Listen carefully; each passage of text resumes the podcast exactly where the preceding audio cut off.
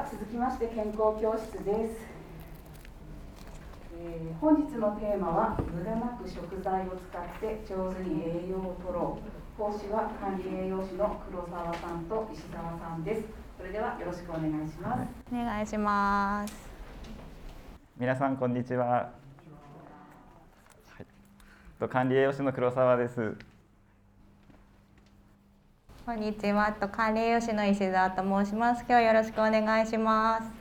はい、とじゃあ今日は無駄なく食材を使って上手に栄養を取ろうということで皆さんと一緒に勉強していきたいと思います。皆さん食事はちゃんと取れていますか？ちゃんと取れてると思う方、すごい。すごいですね。あまり自信がない方はいらっしゃいますかね。あそれでは今日はちょっとまず皆さんの食生活の振り返りのチェックをしていきたいと思います。資料の方にも多分2枚目にあるので皆さんちょっと字ちっちゃいですけど見えますかね？振り返りチェック。ちょっと一個ずつ読んでいきますので朝食は食べないことが多いと昼食や夕食の時間がバラバラあと食事以外によく間食をするよく食べたり飲み過ぎたりする。水分はあまり取らない。野菜はあまり食べない。あと肉や揚げ物が中心。ファストフードやインスタント食品をよく食べる。果物はあまり食べないけどお菓子はよく食べる。あと晩酌は欠かさない。皆さんどうですか？チェックつけれましたかね？皆さんどれぐらい一個も当てはまらなかった方いますかね？あ、すごい。あすごいですね 全部当てはまる方はいらっしゃいますか？逆に。あげづらい。あげづらい。これ一つでも当てはまる人はちょっと要要注意ということで普段の食生活をちょっと意識していただけるといいかなと思います今日のお話を聞いてちょっと食生活見直していただけるといいかなと思いますそれでは今日はちょっと不足しやすい栄養素についてということでお話ししていきたいと思います。日本人で不足しやすい栄養素って言われているのはこの食物繊維とあとビタミンあとミネラルこの3つが不足しやすいというふうに言われています。まずはちょっと1つ目の食物繊維だったんですけどもこちらの厚生労働省の方であの1日の目標量っていうのが定められてるんですけども65歳以上の男性ですと1日 20g 以上。で女性の方だと 17g 以上っていうふうにあの決められて目標が決められています。で実際にあの平均摂取量というのも厚生労働省の方で出していて65歳から74歳の方の平均だと 21.2g なので目標は超えているので意外と食べてる方が多いのかなと思います。あと男性と女性でも男性だと 21.6g 女性だと 20.9g ということで女性も男性もあの目標の量は超えられているということになっています。皆さん食生活どうですかね？お肉とかお魚あんまり食べないでちょっとこういうお野菜とか質素なものが多くなったとかそういうのあったりしますかね？そういうお食事多いと食物繊維も多くなってくるのでそういうのもあってちょっと量は目標量を取れてるのかなとはちょっと思います。食物繊維の効果だったんですけども便通や腸内環境の改善とかあとコレステロールの吸収を抑えたりとかあと血糖値の上昇を穏やかにするっていう効果があります。実際食物繊維が多く含まれている食品っていうのがたくさんあるんですけどもまず野菜類。あと切り干し大根とかあとモロヘイヤとかあとごぼうとかブロッコリーっていうのがお野菜だと食物繊維が多く含まれてます。あと次に豆類。豆類だときな粉とかおからとかあと納豆っていうのに多く含まれてます。あと他にもいろいろまだあるんですけども芋類だとじゃがいもとかあとこんにゃくとかさつまいもっていうのに多く含まれています。あときのこ類ということでしいたけとかしめじとかえのきっていうのにも多く含まれてます。あと海藻類ということでわかめとかひじきあと果物にも食物繊維が入っていて干し柿とかあとアボカドとかあとリンゴというのに多く含まれています。皆さん普段のお食事でこういうのよく食べたりとか使ったりとかしてますかね？こういうのをしっかりとっていただけると食物繊維もしっかり取れますのでお食事に少し入れていただけるといいかなと思います。あと次にミネラル。でミネラルで特に不足しやすいのはカルシウムというふうに言われています。実際カルシウムの効果というのが骨や歯を作ったりあと筋肉や神経の働きを正常に保つ働きがあります。で多く含まれている食品ということで皆さんも多分よく聞く牛乳っていうのはカルシウムが多く含まれています。あと他に乳製品。あと小魚しらすとかししゃもとかあと桜えびとか。で小魚にもカルシウムが多く含まれています。あとひじきとか。あと小松菜っていうのにもカルシウム多く含まれているので取っていただけるといいかなと思います。あと牛乳とか乳製品苦手な方はこういう小魚とかひじきとか小松菜っていうのでも取れますのであの牛乳とか乳製品無理して食べなくても大丈夫ですので他のところでしっかりとっていただけるといいかなと思います。カルシウムには目標量というのはあるんですけども30歳から74歳の男性だと 750mg 女性だと 650mg あと75歳以上の男性だと 700mg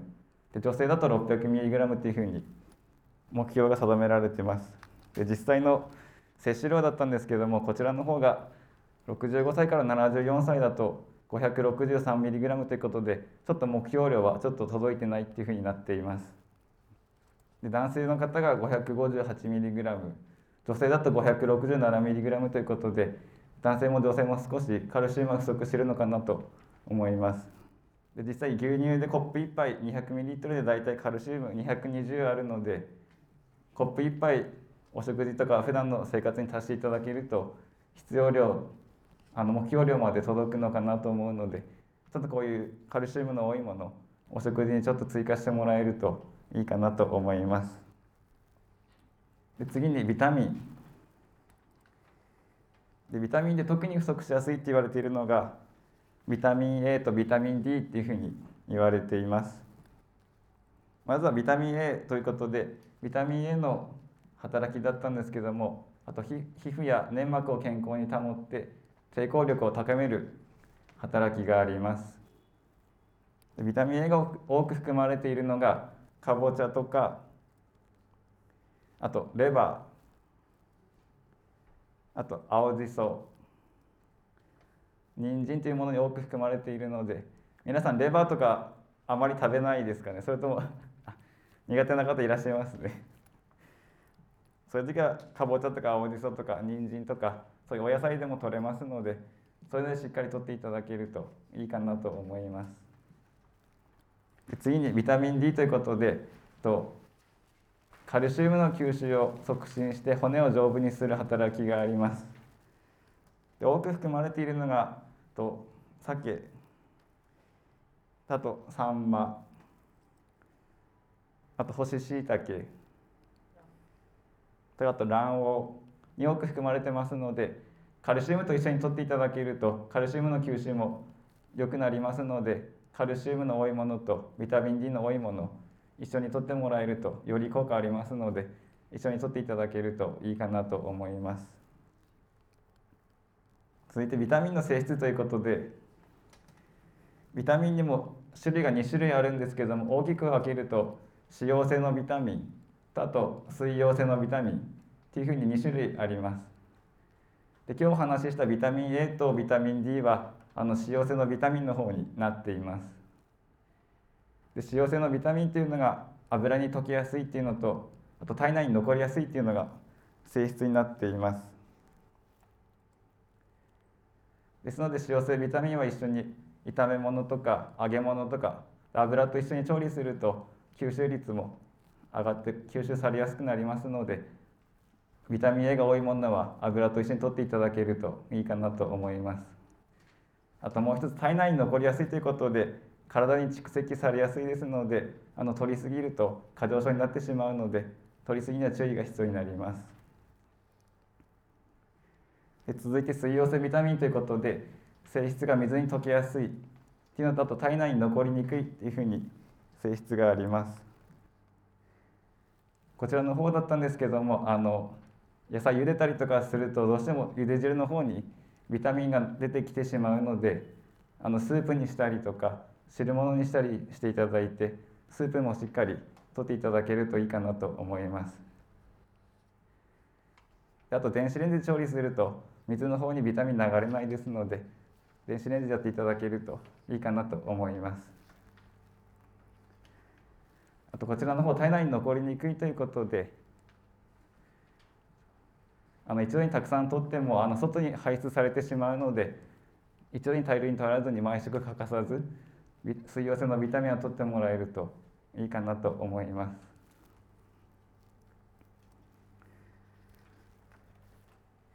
ちょっとすみませんスライドがちょっとずれてるので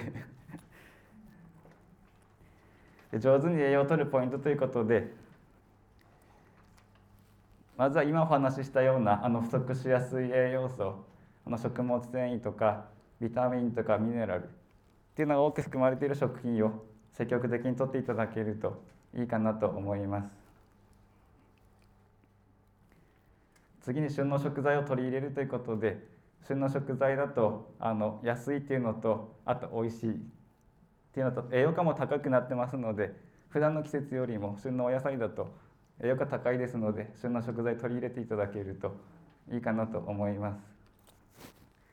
あと一番はあの季節を感じることができるのでお食事も楽しむことができるかなと思いますあと3つ目が皮を捨てず皮ごと摂取するということで皮にもたくさん栄養栄養素入ってますので今まで捨ててた分をちょっとあの皮捨てずに一緒に取っていただけるとより栄養も取ることできますのでやっていただけるといいかなと思います。で皮ごと食べやすい食品としてはここの下にあるようなあのレンコンとかあとじゃがいもとかあと大根とかあと人参あと果物だとりんごでも食べやすいかなと思います。調理する時に皮むくの意外と大変だと思うのでそれと手間も省けますのでお野菜皮も一緒に摂っていただけるといいかなと思います。あと一番その食品ロス今ちょっとニュースとかでもいろいろ話題になってると思うのでそういう食品ロスも減らすことできますので皮も一緒に摂っていただけるといいかなと思います。でちょっとここからその先ほどお話しした食品ロスについてちょっと詳しくお話ししていこうかなと思います。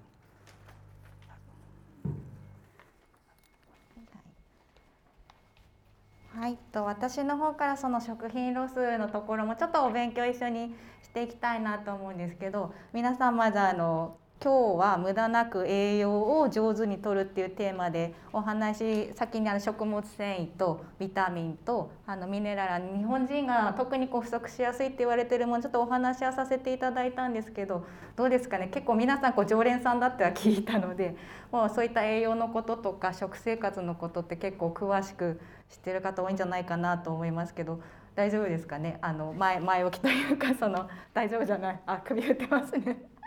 はい。であのまあ、食品ロスって結構今年いろいろあのコロナの影響だったりとかそのオリンピック関係でやっぱ食品が捨てられてしまっているっていう現状も結構あのニュースでもあの新聞とかでもよく載ってた部分ではあるんですけど実際にまずその食品ロスとかフードロスって言われてるのがどういったものかって言いますと、まあ、スライドにも書いてはあるんですけど本来は食べられるのにあの捨てられてしまう食品っていうのは大きくあの食品ロスだったりフードロスっていうふうに言われています。であとはその売れ残りとかあの期限切れの商品も結構捨てられることが多いのでそういったところもあの範囲には入ってきますね。で実際にあの私たちこう普段過ごしてる中でどれくらい捨ててるものが多いかっていうのをこう皆さん分かります？なんかイメージつきますか？あの野菜の皮とか例えばま卵の殻とかそういった食品のところは普段こう見てるので分かりやすいところがあるかなと思うんですけどまず日本でいうと、まあ、スライドにも書いてあります、ね、年間600万トンっていうふうに言われてます。この600万トンっていうのが私東京ドーム行ったことはないんですけどあの東京ドーム あの5個分くらいにあのなるんですってなのであの東京ドーム大きいドーム5個分にやっぱりこう期限切れだったり売れ残ってしまったりあと私たちがあのちょっとしたところ捨ててしまいの食材だったりっていうのがあの満杯になるくらい年間で捨てられてるっていうふうになっています。でこれをじゃあ1人当たりってなった時にまあ、お茶碗1杯分くらいっては書いてあるんですけど ちょっとねあの皆さん、まあ、家でありますからね あのお茶碗1杯分くらい、はい、これくらいにはなるんですけどこれがあのお茶碗1杯分って言っても1日1杯分ですからあの年間で365日ありますよね。そうするとだいたい年間で47キロくらい1人あのやっぱり捨ててるようになるらしいです。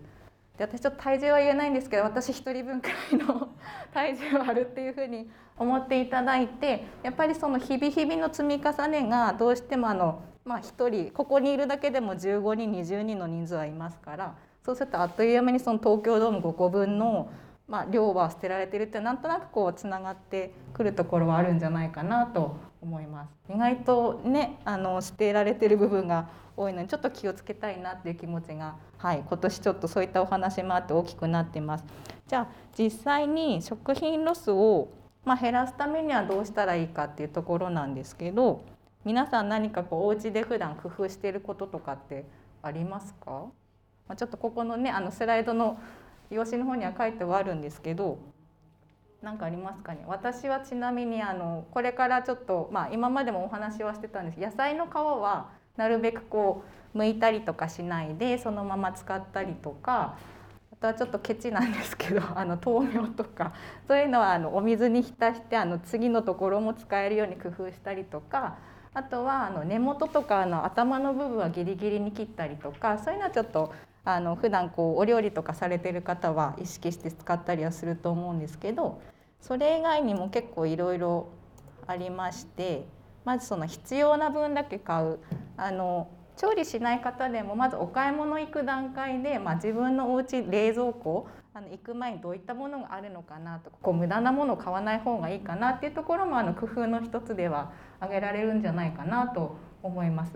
であとは2つ目がやっぱ食べられる分だけ調理する結構あの皆さん何でしょう2人暮らしとかあの多くても3人暮らしとか今ちょっと家族も核家族の方が増えてきてるので少ない人数で調理するって方も多いと思うんですけどなるべくまあ食べられる分の調理をするもしくは多く作って、まあ、の常備菜みたいに少しこう1週間とかあの冷凍して1ヶ月とかちょっと火を保てるような工夫をしてあのきちんと食べきれるっていうところの意識も一つ大切になってきます。であと3個目が、まあ、食材を上手に使い切るっていうところで今の野菜の皮とかあの切り方だったりとかそういうとこお話はしましたけど今結構あの、まあ、携帯では皆さん持ってたりすると思うんですけどあのレシピサイトとかそういうネット上のところでそういう調理のうまい具合にこう使い切る情報だったりとかもあの結構載ってますしあとベニマルとか行くとあの入り口にこうレシピ集みたいなのも置いたりしますよね。そういうところにも意外とその食品ロスの話だったりとか普段の食事の取り方のポイントだったりとかも一緒に書いてあったりするので、まあ、そういったところのまあ使い切るためのまあ情報収集っていうのも一つポイントになるのかなと思います。であとはまあ今ちょっとねコロナで外食なかなかこう難しいところもあるんですけどやっぱりこう人数で行ってしまうと 結構あの楽しくなっちゃってあの食べきれないほどの量をあの注文する方も中にはいるかもしれません。ただやっぱり外食のところでも結構ロス多くなってきてるっていう現状もありますのであの自分が食べきれる分頭コロナではありますけどきちんとこう分けて食べきれる分の注文をするっていうのも一つ工夫の点にはなってきますのであのこういったところもちょっとあのご参照ください。はいでちょっとその無駄なく、まあ、栄養を取りながらっていうところとあとはそういったところを含めて今食品ロスのお話ちょっとさせてはいただいたんですけど最後にちょっとあのレシピ紹介したいなと思います。あの皆さん健康意識高い方多いのでお料理上手な方も多いんじゃないかなっていうところがありますので。うんと今日はレンコンのポタージュですね。さっきうんと食物繊維のお話ビタミンの話ミネラルの話もさせていただきました。でビタミンに関してはあの水溶性のものとか脂溶性のものもありますよってお話も皆さん聞いたと思うんですけど今回レンコンはこれからやっぱ旬になってくるものだったりあとはその食物繊維すごく多いですなので便秘とかそういったところあの気にされてる方にすごくあの抜擢な食材ですのであのこういったのも取り入れてみてください。であとあのスープなのであの煮たりとかするとそういったところにさっき言ったビタミンだったりとかあの栄養が水分の方にもいってきますしこの内容だとレンコンを皮むかずにあのすりおろした状態でこう使うっていうのが一つポイントになってきますのであの丸ごと栄養しっかり取れますよっていうようなレシピの内容になってます。ちょっとあの内容に関してはあの皆さんのところにも載ってはいるのでちょっとゆっくり後で興味のある方ちょっと読んでいただければなと思います。でこのポタージュのポイントちょっと復習します。はい、とこのおすすめのレシピのポタージュなんですけど今回その旬のレンコンとあと人参もこれからはいあの根菜類これからあのだんだん旬になってきますよね。なのでさっき言ったフードロスとあとその栄養をしっかり無駄なく取りましょうっていうところでレンコンと人参はまず皮を剥かずに使用しますそうすることで皮の栄養素だったりとかそのロスの削減っていうところにもつながってきますのであのそういったところもおすすめです。あとここにオリーブオイルあの垂らすんですけどさっき言った脂溶性のビタミンに関してはあのそのオリーブオイル油ですねそういったところで相性がいいのでビタミンの吸収力アップにもつながってきます。あとそのカルシウムのところであの牛乳使用してますでカルシウムさっきあの 200cc くらい取ると大体半分3分の1くらい取れますよってお話もしたんですけどあのそういった形で、まあ、間食でそのまま牛乳を飲むだけではなくってお食事の一環であの他のお野菜とか栄養一緒に取りながらもあのカルシウム補給できますって形であのこのレンコンポタージュちょっとおすすめさせていただいてますのであの機会がある方ちょっと作っていただければなと思います。もちろんの牛乳苦手な方は豆乳でもあのカルシウム入ってますのでそういった形で代用もあの全然可能です。あとこうすりおろしとかこう皮使う時にあの私もちょっと気になることがあってやっぱちょっと土臭いとか青臭いっていうのを多分気になる方いると思うんです。そういった方はあのきちんとこうきれいに汚れをお水で洗っていただいて、まあ、皮を完全に剥かなくてもあのアルミホイルをちょっとくしゃくしゃっとしたたわしのような感じにして表面をちょっとあの軽くこするだけでもそういった匂いだったりとかあのそういった土っぽいような味風味ですかねそういったものもあの削減できますのでちょっとした工夫で美味しくあの皮を丸ごと食べてあの体に栄養をつけましょうっていうのにも結構つながってきますので、はい、そういったところもちょっと調理の時に工夫として取り入れてみてください。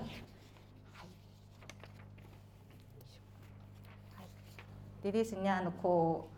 何か宗教かと思われるかもしれないんですが この実際に今おすすめしたレンコンのポタージュあの玄関先にキッチンカー来てるの分かりますか？毎週火曜日来てるんですけど今日はちょっと私たち管理栄養士がこういったお話もするっていうのも含めて実際にこうレンコンのポタージュあの作って売ってもらってます。なので興味がある方あのキッチンカー帰りがけこう寒いので ちょっとあったかいポタージュ取っていただいて体に栄養を入れてであと美味しかったなと思ったらそのレシピを参考にしていただいてあのお家でも是非作ってもらいたいなと思います。であのレンコンだけじゃなくってあのこれから冬のお野菜いろいろ出てくると思いますレンコンの代わりにあのかぼちゃを入れて皮ごとこうすりおろし、まあ、ですかね加熱すると柔らかく皮皮もなるので身を入れてもらって皮は刻んで一緒に食べるとか